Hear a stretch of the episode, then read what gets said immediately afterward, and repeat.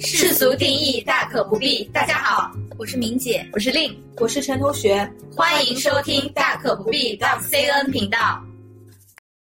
我们今天的主题啊，是想聊一聊，跟大家聊一聊旅行。不是有一句歌词叫做“生活不止眼前的苟且，还有诗和远方的田野”嘛？最近呢，我也在看一本书，刚才也跟大家强烈推荐过，是刘子超的《午夜降临前抵达》，讲他到中欧旅行的一个游记。我非常推荐两位去看。里面有一句话呢，很应景，是怎么说？他说：“我喜欢旅行者的身份，正是这一身份赋予了我。”既可以置身其中，又可以超然世外的特权。我好喜欢这句话。对，在旅行中，我收获喜悦，却不必害怕乐极生悲；我见证苦难，却不必担心承担重负。没有人知道我是谁，而我可以成为任何人。这种自由自在的身份，若有若无的归属，大概正是如今最稀缺的东西。旅行是一段沿着大地的褶皱，进入全然迷离之境的旅程。所以他这段话呢，我觉得正是应了网络那句离职宣言：“世界那么大，我想去看看。”那么我们三个人呢，应该都算是旅行爱好者。虽然我们三个的偏好各有不同，所以春天也快到了，就让我们职场打工人来聊聊旅行吧。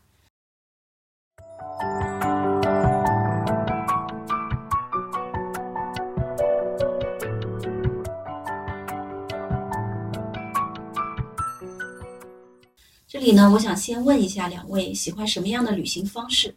是喜欢虐一点的呢，还是喜欢舒服一点的旅行？陈同学，我是属于躺平型，因为我觉得在日常的状态下面，我已经是一个属于很有计划，而且我会跟着计划去做事情，节奏比较快的类型了。所以旅行了呢，就想完全的放松自己，不想 push，那慢慢的感受当下就好了。所以我不会把旅行计划定得很死板。啊，我必须几点起，必须打卡几个景点，这个景点我要逛多少时长，然后我可以是比较随心所欲一点的。嗯，即使是是因为时间不充分而没有做好功课，导致有一些想去的地方没去成，那我也不会感到太遗憾，因为我觉得，嗯，遗憾也是另外一种美好嘛，留着念想下次去就好了呀。那陈同学喜欢去哪哪些地方玩呢？我比较喜欢偏自然景观风景的，当然，如果说有一些城市非常有特色的，我也其实非常想去。当然，我是一个吃货，所以对这个地方的美食也很关注，这是我考量的一个重点。嗯，挺好的。那令呢？我跟陈同学真的就是完全相反，怪不得到现在为止我们都没有办法一起约着出去旅游 过。我们不可能在一起旅游了，因为我是那种属于自己挑战派的。嗯，来都来了那种旅行方式，那来都来了，我们就要多看多玩，就是这种方式。平时啊，就一般上班可能也就走三四天步路，走平时走不了的路，要那我要在旅行当中走。平时看不到的风景，那我一定要在旅行当中看。平时玩不到的项目，那要在旅行当中玩。所以我在旅行当中，我会去挑战自己，然后去玩一些不同的方式，骑马啦、溜索啦、速降啦。喂熊猫啦，出海太有你的特色了。喂熊猫，出海看观鲸啊，这些这个我也很喜欢。嗯，我都我都很喜欢。甚至就是我很讨厌爬山，但是去旅行我肯定会去爬山。就这些我不喜欢做的事情也会去做。我总的来说我是那种就自虐型的，很喜欢跑线路的那种，而且比较喜欢跑长线的，七到九天。嗯，正好五天年假嘛，嗯，连头连尾九天，对，正好九天，嗯。非常舒服，我比较短途旅行多一些，压力没这么大。之前我一直说徒步的时候，就是说，哎呀，到了这边陈同学肯定不行，到了那边陈同学肯定不行。我的体能还是能支撑的，好吗？就我不是在黑你哦，我只是觉得说你是不喜欢这种旅游方式，这个我要为自己辩解一下。嗯，那么令你比起陈同学说的城市游的话，你是更喜欢去看自然风光吗？对，相对来说是的。因为像城市的话，我还是喜欢去一些嗯古都，因为我其实比较喜欢历史的一个人，看一些历史古迹，打卡一下各地的一些博物馆。纯粹的城市的旅游，比如说嗯某些人很喜欢的长沙啦、重庆啦，这不是在说我吗？就是啊怎么怎么搞这些的？像这种我就没有什么特别的偏好了。嗯，像自然风光比较喜欢，除了海以外啊。海，我就感觉整个海风吹起来就油腻腻的。那其他的打一架，山地、沙漠、草原、湖泊、高原、森林之类的，我都非常喜欢。所以我最喜欢往大西北、大西南往那边去。嗯，打一架，打一架，真的要出去好好打一架了。对因为他刚才提到的长沙、重庆，我都很喜欢。长沙和重庆都是美食之都啊，真的都很好吃。你有没有去过？真的 非常建议你去一下。而且我去过长沙，我是可以为了吃可以单独再去一次的。就之前就觉得哦长沙哪个东西好吃，然后杭州过去又很近嘛，嗯我真的是周末就是坐个高铁我就能去的。嗯嗯，然后像前年我去过的潮汕，我也非常推荐那个牛肉火锅啊，还有早茶呀，真的，我说到现在都想流口 水了。咽口水的声音了。因为在杭州真的找不到好吃的牛肉火锅，完全不一样。嗯，那潮汕牛肉火锅是属于那边在宰牛，那边切牛，然后直接上盘，然后让你吃的，真的很新鲜，而且沙茶酱也不一样。嗯，在杭州是找不到的，去的，口水都要滴下来了。真的可以去。现在我们已经十点了，可以吃夜宵了。然后另外的自然景观风景的话，山和海都是我很喜欢的选择。然后刚才令不喜欢海嘛，但我还是很喜欢海的，因为我觉得海浪的声音真的让人很平静，而且我也很喜欢潜水，就是潜下去的时候，嗯。全世界都安静了，就只有咕噜咕噜的那个吐泡泡的声音，还有鱼在你旁边游来游去的那种我也很很安静的声音。其实我虽然我不会游泳啊，但我蛮向往去潜水的，因为我嗯。看过很多那些纪录片，嗯。他潜水潜下去看一些海底的世界，对。很漂亮的珊瑚，还有鱼啊，那个世界完全就是不一样。是，的，而且因为它在水里嘛，嗯。完全隔绝了外界的声音，然后你包括跟教练的一些交流也只能通过手势，哦、所以我觉得那真的是一个另一个世界。像这一次《阿凡达》的二，嗯就是它是水之道嘛，嗯、嗯嗯，那个海里的场景，我就觉得哇，好向往。嗯，哎，可惜那段时间我正好阳了，也没有去看。哎呀，除了潜水，好像我们也没有找到共鸣啊！真的就是完全相反，惨了，我们可能没有什么机会一起出去旅游了。所以像令这种旅行方式的话，做攻略就变得很重要了。对，因为长线嘛，嗯，那我会去安排每一站的这个路线，就像以前我的朋友跟我一起出去，都是我来做攻略的。我作为一个朋友，我跟令出去都是他做攻略的。我会喜欢把每一天的行程路程都提前把它预定好，嗯、该买的票我都会买好，不然我就会没有安全感。嗯嗯，特别是万一第二天都不知道住在哪里的，就是会比较惶恐。那嗯安排好所有的事情，那其他人跟着我就好了。所以就是我喜欢一些就跟我出去也没有什么所谓的朋友，他们就跟着我就可以了，去哪里都听我的。那当然啊，这两年也有点懒，嗯，所以会去定一些嗯 A P P 上的一些拼团啊，然后找一些自己喜欢的路线，就不想操这个心了。但总的来说，无论就是去找一些嗯平台也好，或者说哎我自己做攻略来说，嗯那都是想要有一个有计划的这么一个旅行。嗯是的，，是的，计划做的非常的详尽，对，用户体验非常好。用户体验非常好，包括这次去苏州，本身都是很紧张的一些票，令都提前订好。哇，你嗯太优秀了是的，是的非常优秀。因为我查了一下，嗯，苏州，嗯，它在这个嗯春节期间，嗯嗯，它其实是很多景点都是免费的，哦嗯，导致去的人非常多，要提前订票。哦，嗯我们也省了很多钱。那我像去长沙，我三次都没有约上博物馆。可能是你没有提前做好攻略。对，对，一个是没有，确实没有提前去订，嗯老是忘记，而且我去的也相对来讲都是旺季，嗯，嗯，而且那个马王堆真的很难约。哦，我曾经去过马王堆，嗯这个博物馆订票确实是的。嗯，我之前去北京，嗯，嗯去参观故宫，它就是要提前多久去订票，而且那个票是非常火的，基本上是秒没，所以一定要嗯算好那个时间去订。我就不太适合干这事儿。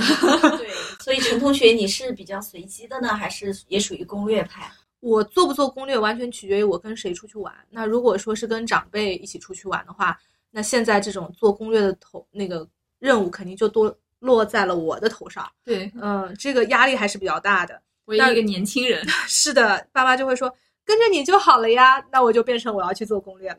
嗯，那如果是跟朋友出去玩，那我是不做攻略的，就是 瞎逛，跟着逛。那你需要你朋友做攻略吗？那当然需要，我就是属于那种到了就吃什么，去哪里？我们几点出发？就是我是属于这个只要跟着玩就好了。然后，因为我是觉得，如果我自己在去之前看很多攻略的话，很有可能会没有丧失这个新鲜感。而且现在嗯小红书上面也特别多的照片，嗯嗯，就是你可能找到了这一家这一个景点，觉得哇好好看，拍照好出片啊，嗯结果到了现场发现跟实物实物跟图片不符，那其嗯实也也挺丧气的。对对，所以我是宁愿不抱有太高期望，然后走到哪里算哪里，然后反而能发现惊喜。我一般会不会通过小红书去做攻略？我可能会通过有个 APP 叫马蜂窝，哦，我也嗯去做过功课。嗯，马蜂窝上面它会有一些景点的推荐，然后包括一些就是攻略的介绍、路路线图。对对对，我会更多的看一些这些，嗯，然后再根据我去查地图，然后去查一些一些路程上面的嗯远近，然后根据这个去划分每一天的一个行程。嗯，好的，下次我们可以专门开一期分享一下怎么做攻略、定行程，用什么工具啊？嗯，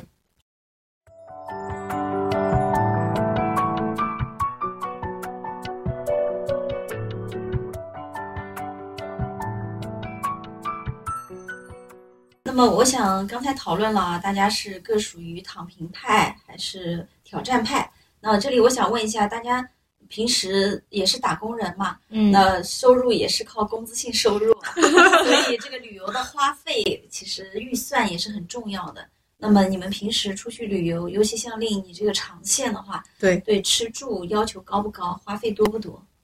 我其实就是出吃啊住啊还好，都没有什么所谓。嗯，刚刚陈同学说，哎，他对吃的非常重视，但我其实没有，我就觉得玩好看好就可以了。有时候在跑在路上面，嗯，前不着村后不着店，开在路上，可能旁边都是戈壁沙漠，也没有什么条件。那啃啃面包，喝喝水，反正一餐也就对付过去了。嗯，当然有好吃的肯定要去吃嘛。那我可能也比较挑食啊，像长沙、重庆这种都很辣的，我也吃不了辣。所以很多地方的美食也不是我不愿意，就真的就是好意承受不起。对，嗯嗯，像两广地区刚刚推荐的潮汕，我就觉得啊，口水都流出来了。真的快去嗯吧。我嗯，其实潮汕也是一个我非常向往的地方。嗯，景点一般，但吃的很好吃。啊对，我下次是我的一个目标了。可以的。嗯，至于住呢，可能也相对来说会比较靠后一点啊。嗯，住的话，像我之前有一次读书的时候去爬华山，我还住过那种混宿的，就是男女混宿六人间。我和我同学，嗯，睡在床上，然后半夜还有两个男的进来，然后一起躺着，啊当然是不同的铺位啊。嗯，能洗澡吗？不能洗澡，条件比较艰苦。我们那时候读书时候也没有什么钱，就只有时间。嗯读书的时候是嗯穷游比较多一些。对，我们就是穷游，嗯，是这样子的。那当然，现在工作了，肯定会住的好一点，但不会去特意追求什么五星级啊，就是嗯，更喜欢一些有特色的一些民宿，嗯。嗯，所以整体花费来说啊，作为职场打工人，也就只有啊，我们现在这个工龄也就只有五天年假，嗯，更多的旅途就只能放到假期了。那所以花费这方面会更多的一部分在交通成本上，因为交通成本如果要去挤一些长假的话，嗯，那这部分就会特别高。像一个大交通机票来回四五千都非常正常。那其次就是车费，一般我如果跑长线的话，很多嗯公共交通其实根本不能支持，所以就会选择包车，呃也不是会自驾啊，嗯，因为自驾太累了。请一个车导。嗯，就就其实就是嗯，司机他会给你做一些介绍啊、那翻山越岭的自驾，你，太累也看不了旁边的风景，而且对路况不熟的话会特别危险嘛。你如果翻山的话，那其他的就是嗯住宿啊、吃饭啊，如果说嗯多个小伙伴一起去的话，摊一摊其实都还好啦。那景点就不一定了，三五百的，嗯，有路边的景观景台也有，对、嗯嗯，就是风景都可以。对，风景游人。那陈同学呢？我会相对控制一下花费，但是我对吃和住确实是有一定要求的。我觉得出去玩了，那还是要休息好、吃好的，不然像眼睛在天堂，身体在地狱这种也很难熬。那我呢，节约花费有一种方式，就是尽量不挑选热门景点，然后也不挑热门假期，这样呢可以少花一点钱，然后又可以更好的感受一下当地的文化和景色。那像我二二年去了三次的台州，三次。对二一年去三次台州一，年去三对，台州有什么值得去的景点吗？你听你听我讲，一次是跟朋友，那一次呢就体验感非常好。嗯，我们选的是周五晚上出发，然后玩周末两天。当时疫情也还没有完全开放嘛，嗯所以而且又是自驾过去的，嗯呃，那路费就省了。然后，呃，这个景点住酒店呢也比较便宜，嗯、像紫阳老街这种热门景点也完全是不用排队的啊、而且我也吃到了新荣记，台州当地的哇，好羡慕啊！知名饭店打卡打卡，嗯，然后当时就觉得，哎，这个呃温岭、台州这一片都是安安静静的小镇，然后物价也不贵，海鲜又很好吃，所以回来之后呢，就想带着爸妈就马马上再去一次。那第二次呢，就是国庆了，嗯跟爸妈一起去的。然后当时紫阳老街就全是人，像我之前排队都没人排队的海苔饼店，当时国庆节又要排队两三个小时。太能理解了。对我们这次春节去苏州，第一次第一天我们去同里古镇，都是人人挤人，就一点体验都没有。嗯嗯，全在看人头。对，吃饭也只能找那种名不见经传的小店。啊、因为知名的饭店都订不到吧？何止知名的饭店，我们看到路边的一家面店，由于就是位置太好，就靠近中轴线，过去说已经卖完了，面卖完了，面卖完了。哎，无法想象。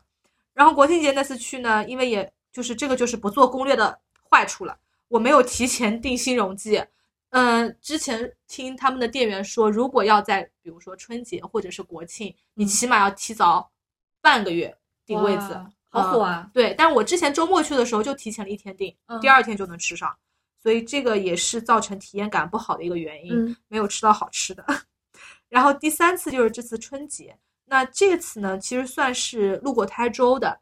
呃，我当时计划是去雁荡山玩，但我就是考虑到这个雁荡山在山里面嘛，然后景区的一些住宿呢都是村里自建的那种民宿，条件不会太好，所以我们就选择了在中中途，嗯、台州的黄岩落脚了一晚上。那黄岩呢，其实在台州算是比较冷门的。嗯那除了橘子之外，其实没有什么景点。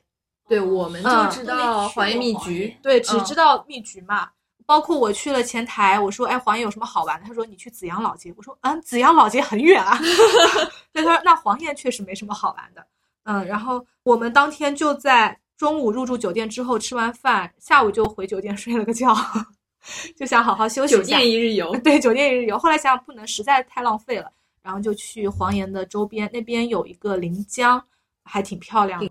你就是沿着江走，嗯，然后那边有一个很非常非常小的一个古桥，叫五洞桥，啊那没什么人，但我觉得风景还不错。晚上我们甚至还去看了部电影，春节档电影，来打发时间。所以这三次的旅行就完全验证了我的原则，就是要吃得好、住得好，然后随机玩。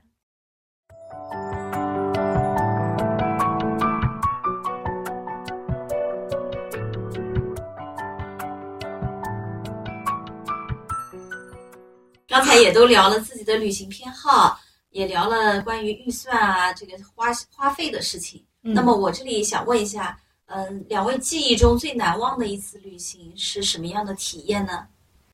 我其实啊，因为我是主动做攻略、主动去选行程的，选的每一条都至少是我很想去的，所以有好多段旅行其实都是很难忘的。旅途这个过程当中，那我去看好的风景，其实也是要看同伴。哎，我有一些有趣的好玩的同伴，那这其实是相辅相成的。再加上旅行过程当中有跟当地人，哪怕就是跟我的司机去聊，就会有一些很有趣的一些故事。那我这边也给大家分享一下，嗯，我其中的一段吧，就是我走的一个滇藏线，那个是二一年十一的时候，嗯，我们当时旅程的整一个起点是在大理，那这个也是我第二次到大理啊，回溯到上一次还是零九年，那呃上一次就是我人生当中第一次自己出去旅行。嗯，然后二一年这次呢，我是搭的早班机到大理，出来的时候只有八点多，也那你是几点钟的飞机啊？呃，我是我一般我的旅程的习惯是这样子的，嗯，前一天的晚上坐飞机嗯就出去了，嗯。嗯，去大理呢，我们是在昆明转机，嗯。我在昆明机场住了一晚上，哦，啊，第二天 六点的飞，呃，六点还是七点的飞机，昆明到大理还近，然后坐到大理，嗯然后那一天就在大理玩儿这么艰苦的行程，啊，对，所以可想而知，可想而知，我就是个自虐派。嗯。我搭早班机到大理，出来时间因为早嘛，嗯，从机场公路这样一路出去，它那条机场公路是贴着洱海的，真的是扑面而来的蓝色，还有非常凉爽的空气。在整个大理啊，这一趟我其实最喜欢的就是季兆庵。季兆庵呢，它是在苍山的应圣嗯圣应峰上面，它这个名字也是源于佛经中的“感而遂通，寂静照见”。季兆庵呢，它始建于明初，后来是被破坏了。嗯，在民国的时候又嗯被重新被修建了。那到现在为止也是一个网红的尼姑庵了。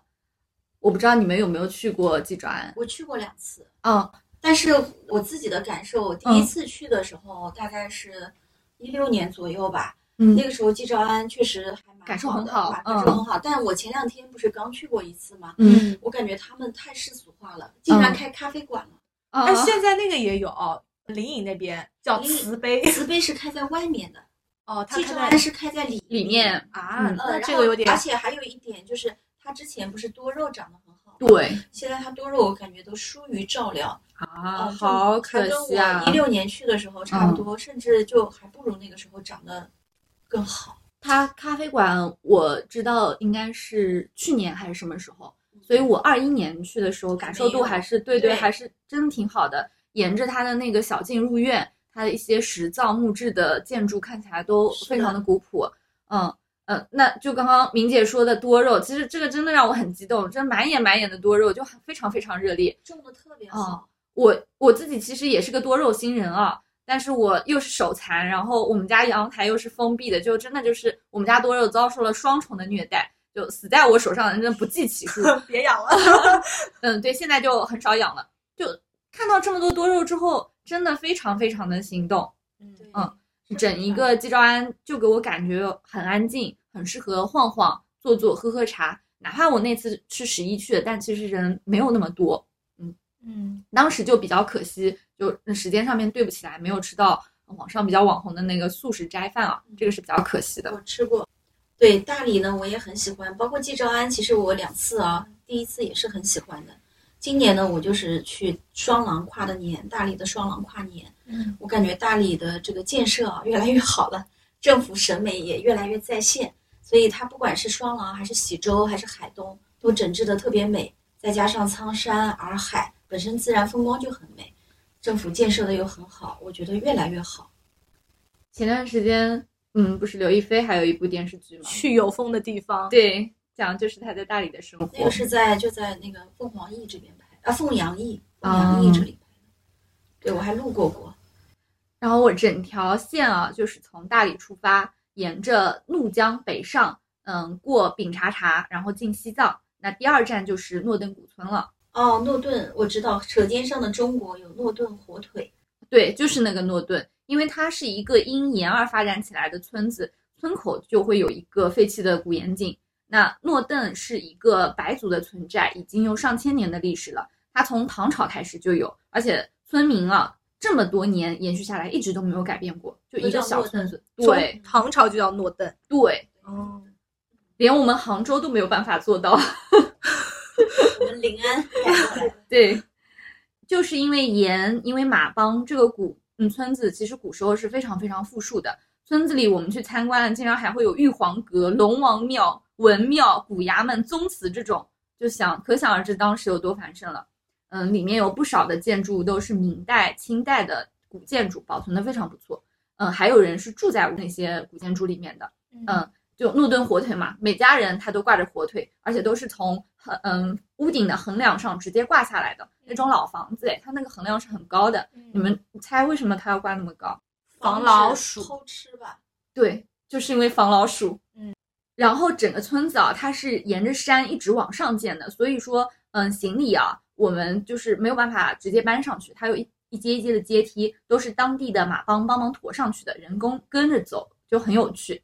而且我们去的那天正好是中秋，那虽然是假期，整个古村还是比较小众的，人也很少。我们几个小伙伴一起就找了一家馆子，嗯那个馆子有个超大的平台，我们一边赏月就一边我们吃了一顿团圆饭。虽然在此之前我们都不认识，但是那天我们就都认识了。啊，你是跟团去的吗？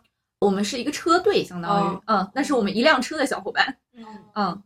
然后我们吃了当地的养的土鸡，非常非常美味，汤我们都没有舍得扔。第二天还让老板再给我们做了一顿鸡汤面做早餐。去年我不是做了一个旅行阅历嘛，嗯，当中就有一张图，就是诺邓古村。那我们是在一个村外的叫做太极锁水的观景台上面来看诺顿的全景。那它整个村子的山头是被怒江环抱的，就像那个太极的一个图案，就非常非常哦震撼。嗯，就是我咋没看出来啊？上次那个图。嗯，可能是两个版本，哦，你没有发现。哈哈，我不配拥有那个版本。后来后来我们第三站就到了朗姆登。那去朗姆登的路上面，我们中途还去玩了一个溜索，就是一条绳索贯穿怒江。老底子没有桥，大家都是靠这个来出行的。都是靠绳索出行。对，哇，好好好危险啊！嗯，对，我记得《无穷之路》里面有一集放过，怒江水那么急，看起来很危险啊。对，是的。那旅游嘛，来都来了，都要玩一下。当然，这个不是一个正经的嗯景点啊，我们就是路边的。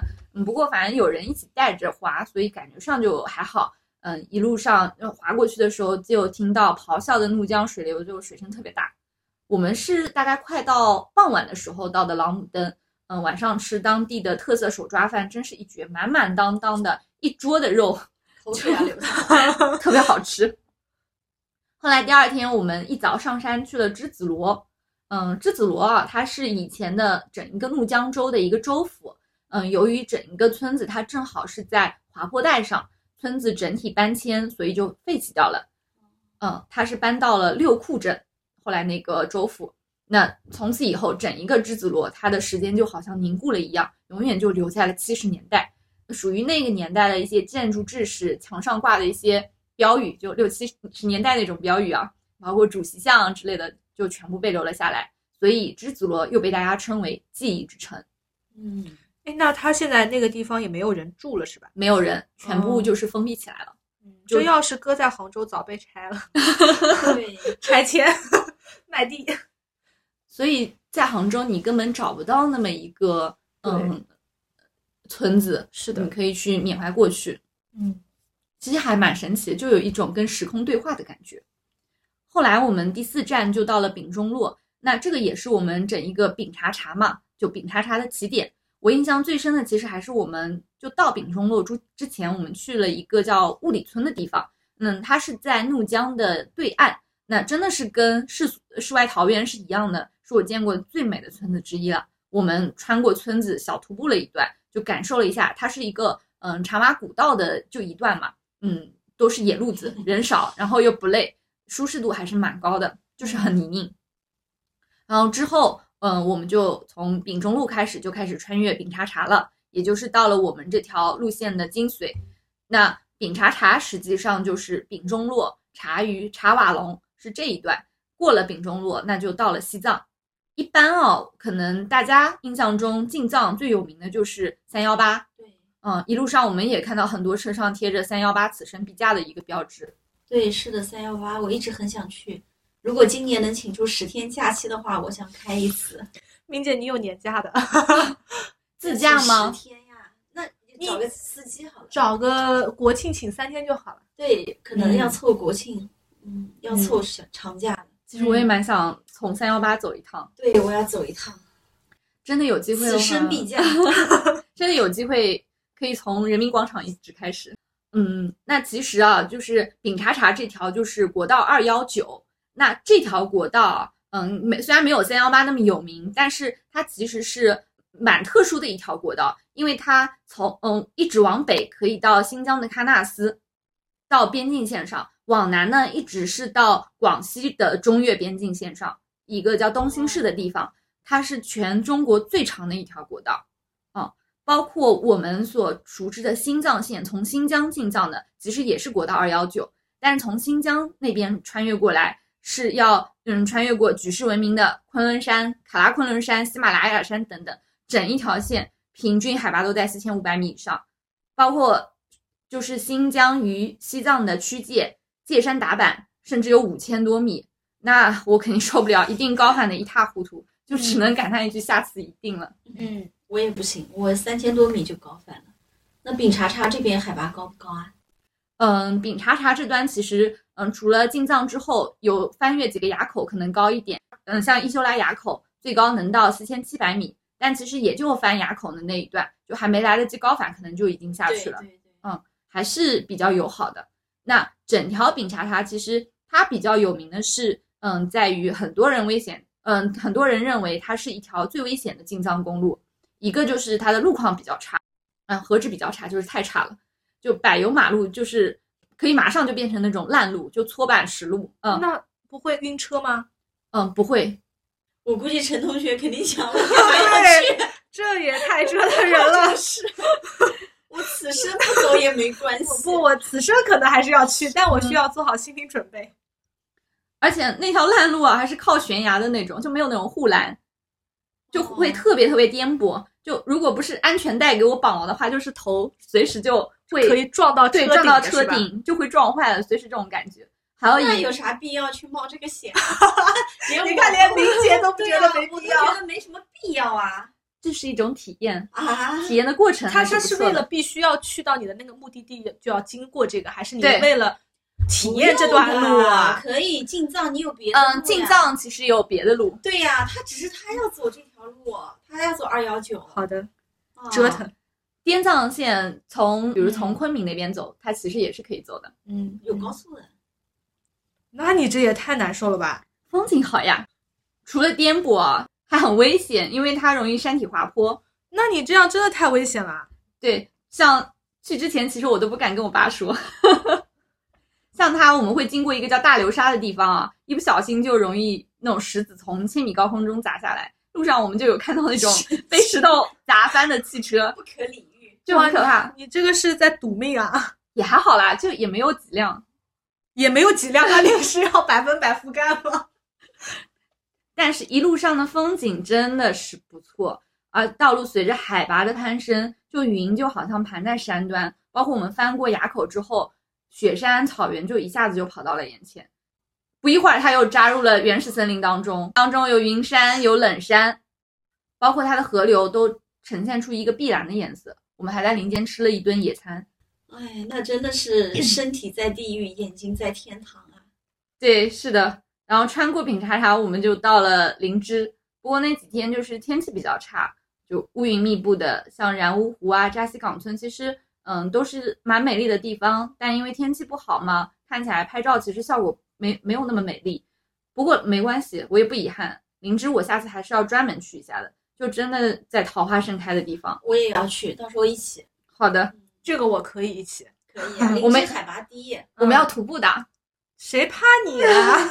陈同学体力很好的，就是灵芝，我觉得可以去，嗯去吃一下然乌的那个叫什么墨脱，我呃墨脱石锅鸡，哦，是的，是的，是的。嗯，包括它还有很美的冰川。嗯，对嗯，然乌湖也很美。嗯，嗯，明年吧，今年估计没戏了。明年，对，今年还有三幺八呢。对，今年我还有新西兰呢，除了啊，要去新西兰，打算，哦二选一，嗯，然后可能就去东南亚海边 躺。也不错，也不错。非常符合好，你那我等的一下要求。我给你推荐。好的嗯，好的。那最后一站啊就是拉萨了。拉萨其实我停留时间不长啊，嗯，也就去了布达拉宫。那拉萨反正也是下次专门要去的地方。嗯，西藏我整一片都还没有怎么玩过。那在整一个过程当中，其实嗯，从林芝到拉萨，最让我惊艳的是那条公路拉林公路，真的非常好看，是我见过的最好看的公路了。就它整一个公路，它是沿着尼洋河而建的。尼洋河在藏语中意是神女的眼泪，山川、河流、村庄、雪山、峡谷，就你能想象到的风景，它全部都有。包括那天我们天气也很好，就蓝天、碧水，嗯还有中间还有山，就非常惊艳，就蓝色与绿色的交织。。飞拉萨，然后嗯开拉林公路可以在拉萨录一期播客。可以呀，这个可以呀。拉林公路是吧绝美，对，嗯，那陈同学分享一下你记忆最深刻的我旅游。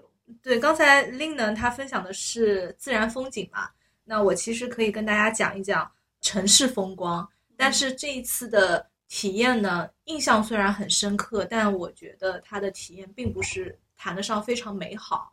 嗯，是韩国，但它的时间呢很很特殊，在二零一九年。哦，我想起来，你还给我们戴口罩。是的，呃，懂了那一年就是疫情不是刚刚开始爆发嗯嘛？二零二零年初，对，二零二零年初，那当时呢，我们就是三个好朋友，三个女生，就是说要去韩国玩。那当时疫情刚开始呢，我们还很担心说韩国会不会有抵制。其实那个时候已经开始在他们有呃民众在自动的请愿签对请愿说不允许中国游客入境。嗯但最终我们还是去成了。那三个人当中呢，其实最后去的就两个，有一位我有一个小姐妹呢，她就是因为家里人的反对，不让她出国游了，就哦担心疫情的影响就没去，嗯然后就变成了我们两个人游。但两个人游呢，其实当时心里还是很惶恐的嘛，因为毕竟对这个疫情毫无概念，然后当时到底会怎么爆发也不清楚，所以还是抱着这种很紧张的心态去的韩国。到了韩国之后，我们也一直不敢放得很开玩，就一直戴着口罩，然后甚至有一度就是戴着口罩就有一点呼吸困难，都 怀疑自己是不是 N95 中了。对，因为戴的都是 N 九五。嗯嗯，然后在韩国呢，我们都是在首尔玩。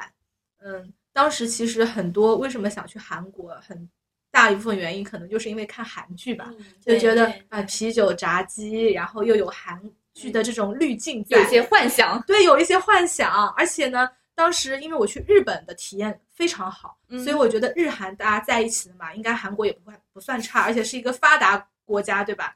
但其实去了之后，我发现首尔整体可能我是冬天去的，嗯，就有点灰扑扑的感觉，哦嗯，给我的感受天受气不好吗？天气对，而且它因为没有绿色嘛，嗯，啊它偏北方，落叶嗯都没了，然后整个城市就感觉比较暗淡，没有什么太多的色彩。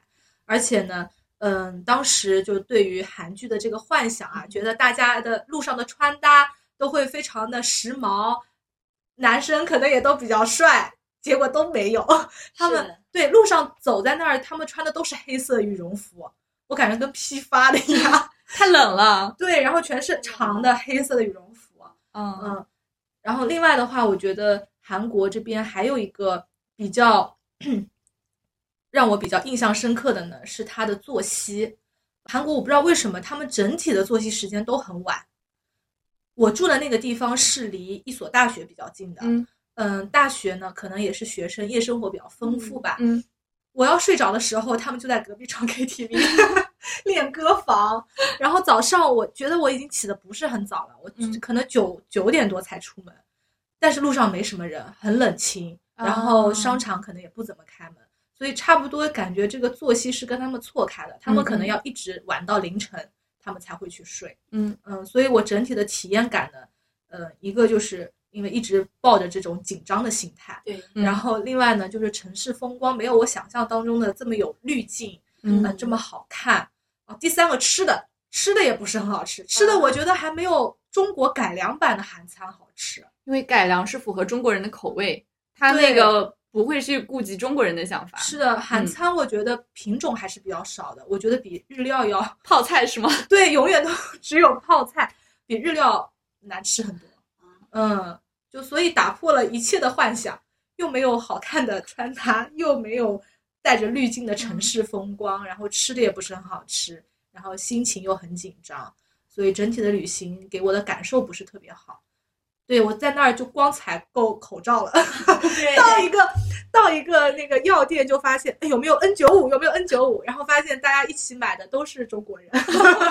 嗯，然后回来之后还分了同事一，些口罩。拿到了。是的，啊，没有去过韩国，但是已经被拔草了。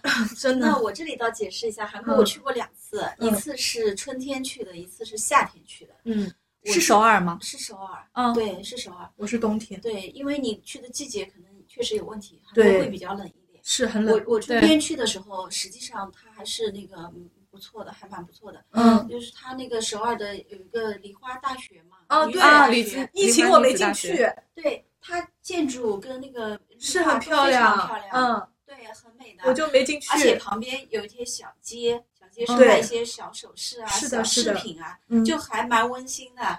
另外就是我对它的江南实际上也蛮好的，嗯，富人江南就是区那个富富人区区，对，但我感觉好像没有我们像上海这种康当 style，它也还蛮温馨的。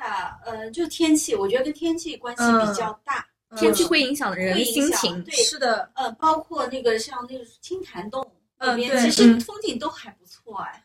真的那可能真的是因为我天气没选好，对天气没选好，很冷，还有就心情紧张，嗯它都是比较小资的。对对对还有那个就拍韩剧的那个，呃嗯，古建筑都还不错的，那个宫我是去了，那个宫呢，有坡度的。是的，还有它的美食，虽然也谈不上美食，我也不是美食鉴赏家，我本身，但它有一些像参鸡汤，有些店做的还不错的。可能口味比较淡，对比较清甜的，嗯。还有它那个酱酱螃蟹，就是我们的呃，腌蟹，腌蟹。对，还有是炸炸鸡、啊，炸鸡是真的好对吃，好吃。嗯然后另外它还有一个，有一次我吃过它的一个猪蹄也蛮好吃的，啊。嗯，就。嗯都还行啦，可能就嗯是。季节跟那个心情问对题。嗯对，对我去过两次，我觉得还不错。嗯然后购物体验也还不错，它的比如说那种职业装，其实比我们这里要便宜很多。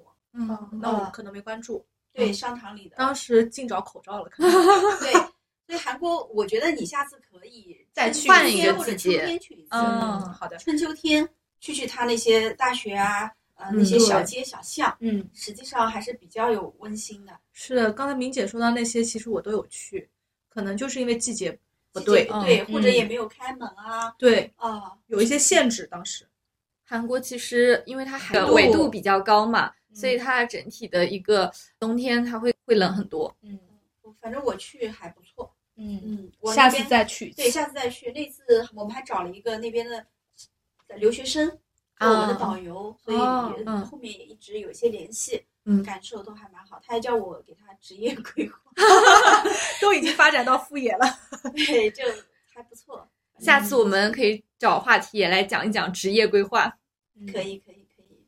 我自己也想分享一下我最难忘的一次旅行。实际上我去的地方还挺多的，但是如果谈上难忘的，我是觉得想了一下，就零八年去巴厘岛那一次，我印象还蛮深刻。刚才你在说去东南亚，嗯这边我也可以安利一下。嗯就那次呢，是我组织的，当年我还在做攻略的这个年纪啊。我们一行呢是十个人，大概四家人，一共八天。巴厘岛要去八天啊，对，所以玩的还比较深沉浸啊式，我我，所以我我们那次印象都特别好。嗯我当时我们去最老的、最大年纪的是八十二岁，哇，最小的是十岁嗯啊、哦我们是这么一个梯度的，真的玩得过去，玩得下去啊！而且每个人都感受很好。啊，哦呃，我是当地找的旅行社，嗯所以就当地找的华人旅行社，他就安排的非常的妥帖，性价比很高。所以我们是从巴厘岛的南中到北，整个走了一圈，但是又不是特别赶。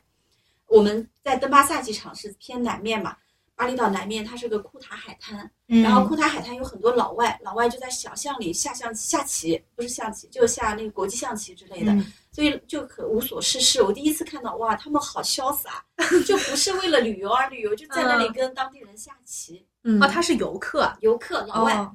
对，所以我觉得啊还可以这样玩。另外，我们那次住的呢就是丽兹卡尔顿，也不贵啊，你看着是丽兹卡尔顿，也就嗯。一千多出头，零八年的一千多出头也哎，还好吧。那个时候国内不是同一个概念也有了，就是那个时候价格酒店价格也不便宜了，国内的三亚什么的，嗯，所以它那个无边泳池啊，超级美，直接对着印度洋的，哇，就是没有边，就直接你就感觉是跟印度洋连在一起的。嗯，然后它朝西的方向就是印度洋，还有一棵椰树种在那里，就你直接看着落日落到印度洋里面，在泳池里趴着，然后在椰树背后落下去，落到印度洋里面，哇、非常美，就是那个剪影特别特别又又美又惬意。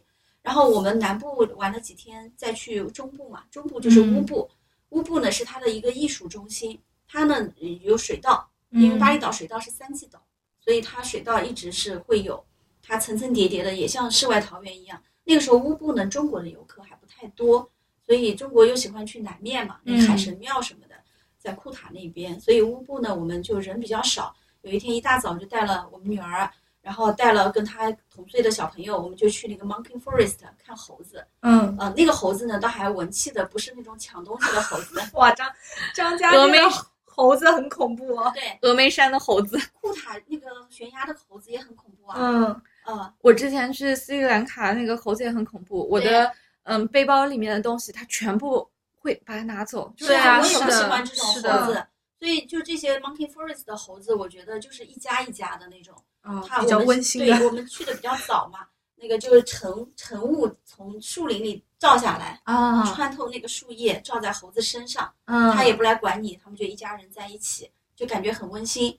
还有一些艺术的画廊，但我没有艺术细胞，我就没欣赏。嗯然后呃中部之后呢，我们又沿着山就开到了北部，叫罗威纳海滩。嗯，但它跟南部的海滩就不一样，所以它就是赶海豚的这个整个旅游程。嗯我们就一大早大概要六点钟左右坐船出去赶海豚，那海豚就早嘛，它就像嗯跳舞一样，嘣嘣嘣轮流跳出来，也蛮有意思的。嗯所以北部人非常少，我估计有点像泰国的清迈一样的，啊人很少，嗯然后又很原始。所以我们也住在那个独栋的别墅，这个也不贵的，不是为了凡尔赛，就是我想说，大概也就五六百块钱一晚啊，一晚。哦，那是真的是不贵，那个时候三亚就要一千了。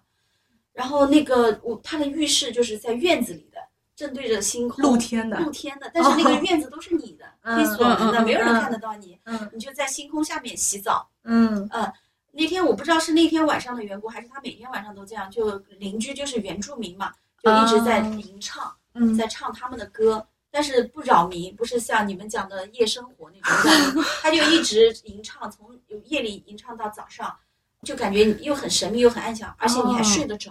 哦所以我是感受，呃，我有个朋友啊，这次有一个朋友搞艺术，他就对那个罗威纳印象特别好，哦特别喜欢，就感觉有一种禅修的感觉。嗯所以我自己呢就比较喜欢，因为虽然去了很多地方啊，但我就比较喜欢这样的行程。可能我就是介于你们两个之间，我是喜欢走来走去，嗯、能看很多地方，又能拍美照，还能感受当地人生活，不能不会特别辛苦，但是也不会特别轻松，嗯。毕竟走的地方要多。关键呢，这次好在就整体花费也不算太多，嗯。呃，虽然你看我讲的住的都蛮好的，性价比也很高，体验又很好，所以以后呢，如果呃我反正那次的八十二岁的下到十岁的都说哇，这次玩的很好，吃的也很好，嗯呃，以后有机会还想再去一次。嗯不过因为没去的地方太多了啊，还不知道能不能给到巴厘岛额度，所以我我比较安利你们去一趟，嗯、还是比较有值得一去的，巴厘岛这个地方。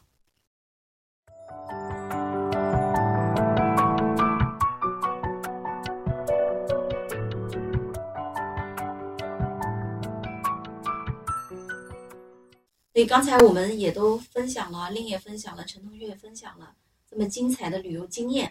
那么，嗯，接下来想问一下，像今年二零二三年疫情已经放开了，那今年有什么旅行计划吗？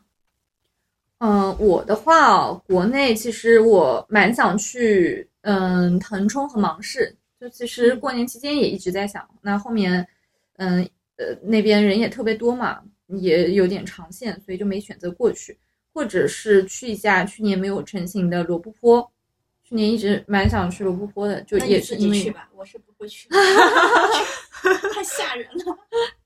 无人区、勇闯无人区，或者是南疆，南疆也是消消想了很久了。对，包括刚刚明姐说的三幺八，也是一条可以想的路线。那呃，包括国门也打开了嘛，国外肯定是要去一趟的。之前其实国外去的也不多，初步是想去冲绳、纳米比亚或者说是冰岛。哎，总之想去的真的太多了，就假期太少了。是的，我也打算今年想要出去游一趟的。那首选我刚才也讲了，还是想选海岛嘛。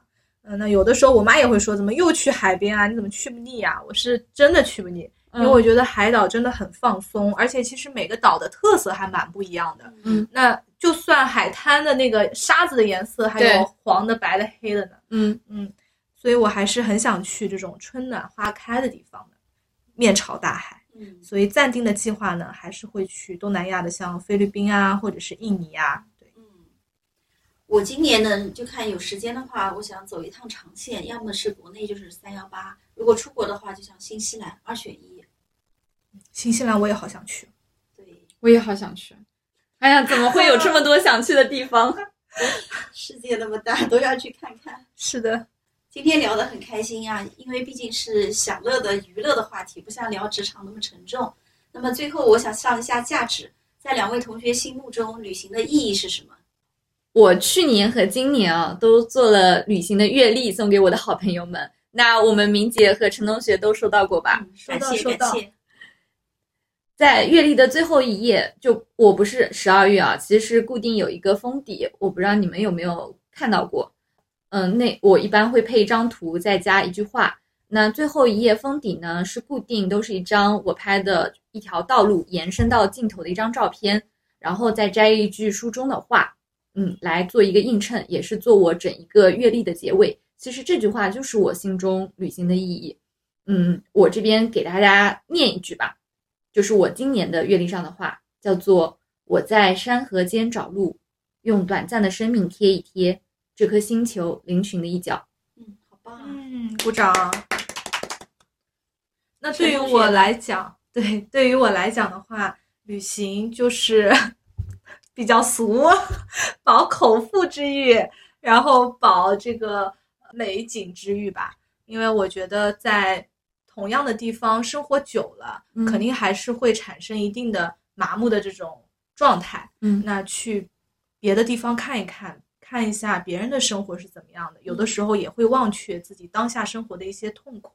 特别是我记得印象比较深的，像去越南，我当时就觉得他们的生活条件 其实是比较一般的嘛。嗯嗯，嗯，那他们也在这样这么坚强乐观的生活着，那我们又何必烦恼自己一时的痛苦呢？大可不必。对，大可不对必。对对嗯对，我跟陈同学差不多，呼应我们上一期被讨厌的勇气啊。我觉得旅行的意义在于呢，把自己放到更大的共同体来参与叙事，这样呢，我们就不会纠结于小恩小怨、小情小爱。我自己的体验是，旅行肯定不能帮我们解决问题，但是有助于我们放过自己和放下问题。这个是我理解的旅行的意义。嗯，没错，我感觉我们的主题都升华了。是的。好的，这一期呢，我们也算是对日常的工作做了一个逃离，看了看诗和远方。如果有一点点打动你的地方，欢迎订阅、分享、点赞。如果大家有共鸣的内容或者想交流的话题，也欢迎留言告诉我们吧。下一期呢，我们可能再回到职场，嗯，聊一聊跳槽跳坏了，我们该怎么办？跳坏了，吧呼应我们第一期，对对，大家选择好跳槽的方向了吗？如果跳坏了怎么办呢？对，这是我们下一期的讨论的话题。